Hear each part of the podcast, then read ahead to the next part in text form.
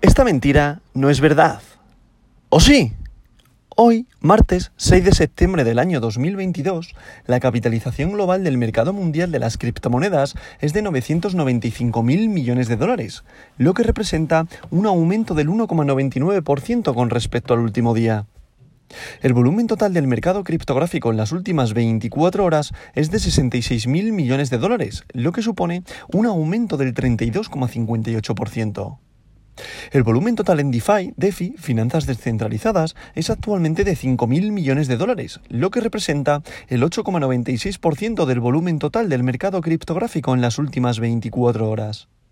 El volumen de todas las monedas estables, recordad aquella tipología de criptomonedas que es paridad a una moneda fiat, que podéis leer o escuchar como stablecoins, es decir, un BUSD es igual a un dólar, un USDC es igual a un dólar, un USDT que es el Tether es igual a un dólar, pues esta tipología de criptomonedas en estos momentos, las 8 y 24 de la mañana horario de España, es de, su volumen es de 61 mil millones de dólares, lo que representa el 91,66% del volumen total del mercado criptográfico en las últimas 24 horas.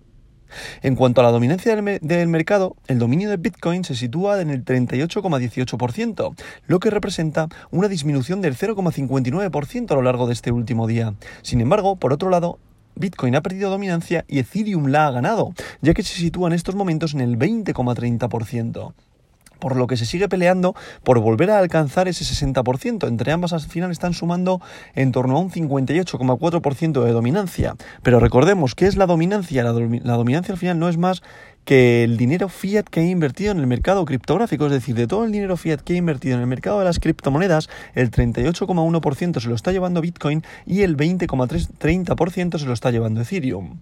En cuanto al precio del mercado, podemos comprobar que Bitcoin ya pasamos con el top 10 del día de hoy, martes 6 de septiembre del año 2022, que Bitcoin continúa en posición número 1 del rey de las criptomonedas, la criptomoneda de oro, con su cripto BTC, con un valor unitario por moneda en estos momentos de 19.807,79 dólares, lo que representa presenta una subida respecto al día de ayer de un 0,25%. ¿Esto qué es debido? Pues prácticamente debido a que el mercado de los futuros, el mercado americano, en este caso Nasdaq y Standard Poor's, están abriendo con eh, en verde, por decirlo de alguna manera. Es decir, están em, abriendo al alza. Eh, los futuros ahora mismo están teniendo un rebote alcista debido a, también a que ayer estuvo cerrado el mercado americano y al final se estuvo guiando un poco por lo que hacía Europa. Por tanto, hoy eh, vuelve a abrir el mercado americano, ya pasó el, el Labor Day que al final era un día de festivo nacional en Estados Unidos y hoy ya vuelve el contado. Por tanto, hay que estar muy atentos a ver qué es lo que sucede en la apertura del mercado y a partir de ahí conocer qué direccionalidad toma el precio tanto en, en Standard Poor's como en el Nasdaq, ¿vale? Esta semana también es una semana movidita. Recordad que a nivel Europa ahora mismo eh, Rusia le ha cortado el gas a Europa, por tanto también hay eh, un problema geopolítico muy, muy, muy grande, por tanto hay que tener muy en cuenta esto, dado que entre inflación, crisis de suministros, crisis de energía, eh, bueno, el euro ha perdido la paridad con el dólar, el dólar cada vez se está haciendo más fuerte, pero también hay que cogerlo esto con pinzas, debido a que al final no deja de haber muchísima incertidumbre en todos los mercados, en el mercado americano también sucede lo mismo, por tanto hay que estar muy atentos a todo lo que sucede y prácticamente estamos viviendo una incertidumbre global que no sabe uno eh, hasta dónde puede llegar la contracción del precio. Eso sí, la proyección continúa siendo bajista, ¿vale? Por tanto, en posición número uno estaría Bitcoin, posición número dos se sitúa Ethereum con la criptomoneda de plata con un valor unitario por moneda de 1.659 dólares, lo que representa una subida de un 5,84%. En posición número 3 se sitúa Tether, recordad es una stablecoin, es USDT, por tanto paridad al dólar. En posición número 4 se sitúa USDC, recordad es otra stablecoin, por tanto de nuevo paridad al dólar. En posición número 5 se sitúa la criptomoneda del exchange Binance BNB con un valor unitario por moneda de 281,33 dólares, lo que representa una subida respecto al día de ayer de un 1,68%. En posición número 6 se sitúa BUSD, recordad la otra criptomoneda del exchange Binance, que en este caso es una stablecoin, por tanto paridad al dólar.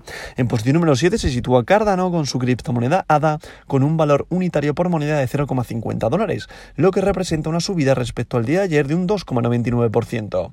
En posición número 8 se sitúa XRP Ripple Recordad que cayó en posición debido al avance que ha tenido Cardano y en estos momentos Ripple tiene un valor unitario por moneda de 0,33 dólares, lo que representa una subida respecto al de ayer de un 2,42%. En posición número 9 se sitúa Solana con su criptomoneda Sol con un valor unitario por moneda de 32,94 dólares, lo que representa una subida respecto al de ayer de un 3,85%.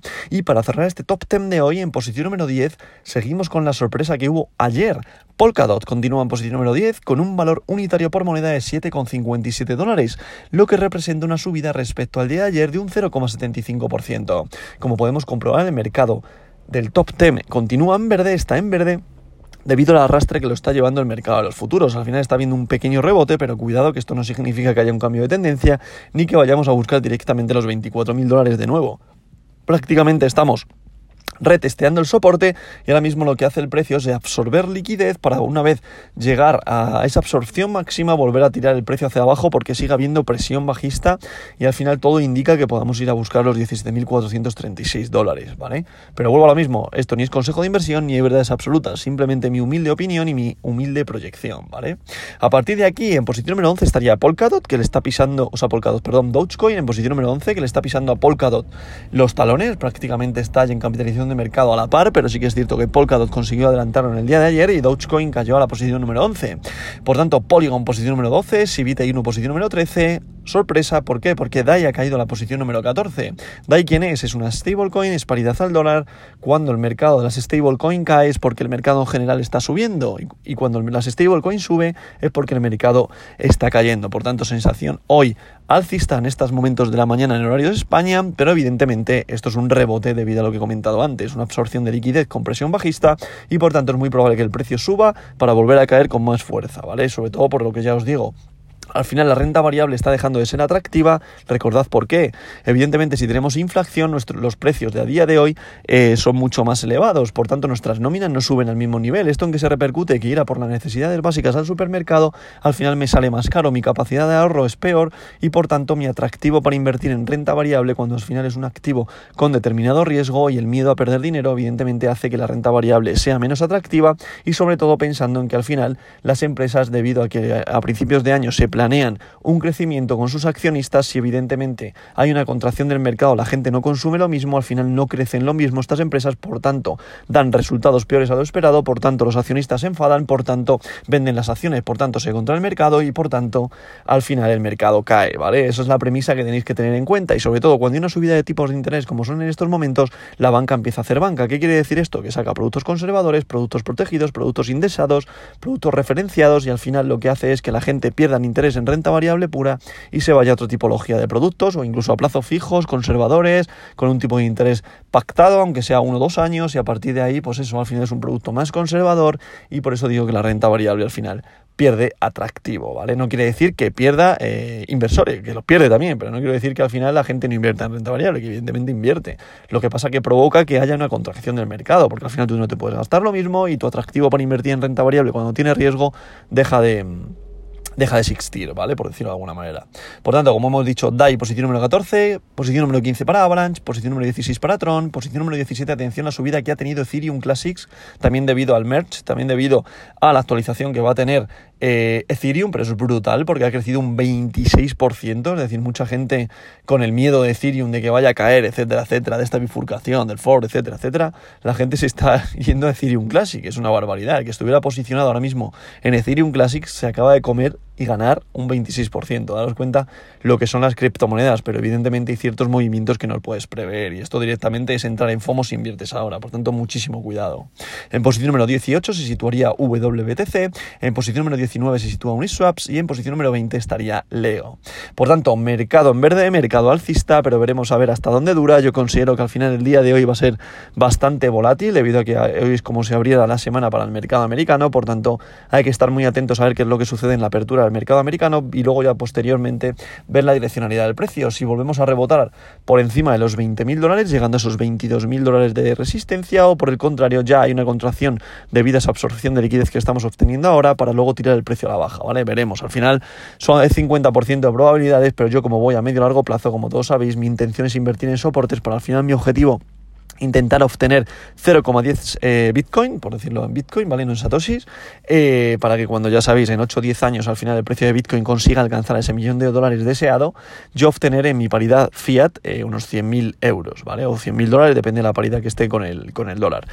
¿Que puede sonar utópico? Pues sí, que puede pasar, o a lo mejor no, pero no hay verdades absolutas, yo lo digo siempre, mi proyección está ahí, que llega a medio millón de dólares por unidad criptomonetaria, perfecto, que llega a 250.000 dólares, perfecto, que vuelve a 100.000, o, o sea, perdón, que vuelve a superar el máximo histórico y llega a 100.000, Perfecto, si al final esto se trata de especular con un precio basado en algo, en este caso en un soporte de una tecnología, por eso considero que el mercado, aunque estamos teniendo esta caída, considero que la proyección de Bitcoin sigue siendo alcista, que al final eh, esta subida de estos últimos años ha sido simplemente por la emisión de dinero eh, a casco porro, es decir, si no hubiese habido esta emisión altísima de dinero, Bitcoin no hubiese alcanzado ese máximo histórico, lo hubiese alcanzado más adelante en los próximos años, seguramente sí, por eso entiendo que tenemos que volver a niveles prepandemia para a partir de ahí hacer un suelo, hacer un piso, hacer el piso que ya tenía Bitcoin anteriormente y a partir de ahí un rebote al alza y siendo alcista volver ya paulatinamente a volver a por ese máximo histórico, que puede pasar en 4, 5 años, 6, no lo sabemos debido a la incertidumbre que está viendo y debido a, la que se ha preparado eh, por el problema de, de la emisión de dinero y la inflación, ¿vale?